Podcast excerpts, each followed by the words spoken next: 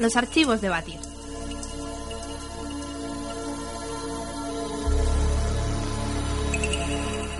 La protagonista de esta noche fue, al igual que sus padres, toda una maravilla en el campo científico. Hoy, en los archivos de Batir, la vida, obra y milagros de una tal Irene Joliot Curie.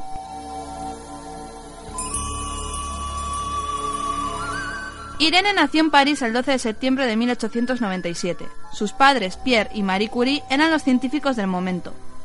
Durante su infancia y más tarde su adolescencia, nuestra protagonista pudo sentirse orgullosa al comprobar cómo sus dos padres fueron galardonados con el Nobel de Física por sus investigaciones en el campo de la radiación.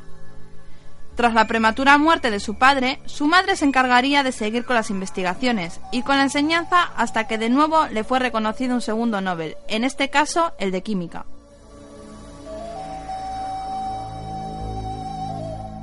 No es de extrañar que la educación de la pequeña Joliot fuese supervisada por sus padres. Parecía que la joven muchacha era lista.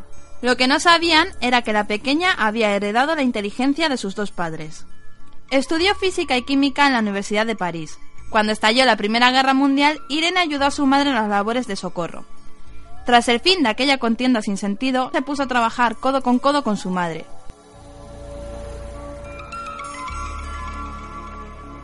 Fue allí donde conoció a un joven muy inteligente, un ayudante nuevo, su nombre era Frederick Joliot. Estos dos personajes se casaron y perpetuaron el nombre de los Curie. Parecía que tras la muerte de sus padres, la nueva generación había ocupado su puesto como si nada hubiera ocurrido. En 1935 fue nombrada directora de investigación de la Fundación Nacional de Ciencias. Al año siguiente obtuvo el puesto de subsecretaria de Estado francés en investigación científica, siendo apartada de la Comisión Francesa de Energía Atómica en 1951 por sus simpatías con el Partido Comunista francés.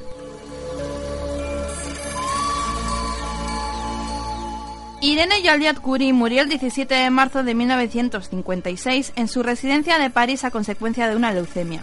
Su marido, enfermo hepático, murió en agosto de 1958. A lo largo de su vida realizó múltiples investigaciones en el ámbito de la física, como por ejemplo la búsqueda de la estructura del átomo. En 1935, ambos científicos fueron galardonados con el Premio Nobel de Química por sus trabajos en la síntesis de nuevos elementos radiactivos. Los dos trabajaron en las reacciones en cadena y en los requisitos para la construcción acertada de un reactor nuclear que utilizará la fisión nuclear controlada para generar energía mediante el uso de uranio y agua pesada. Vamos, que muchos de los padres tenían sus genes.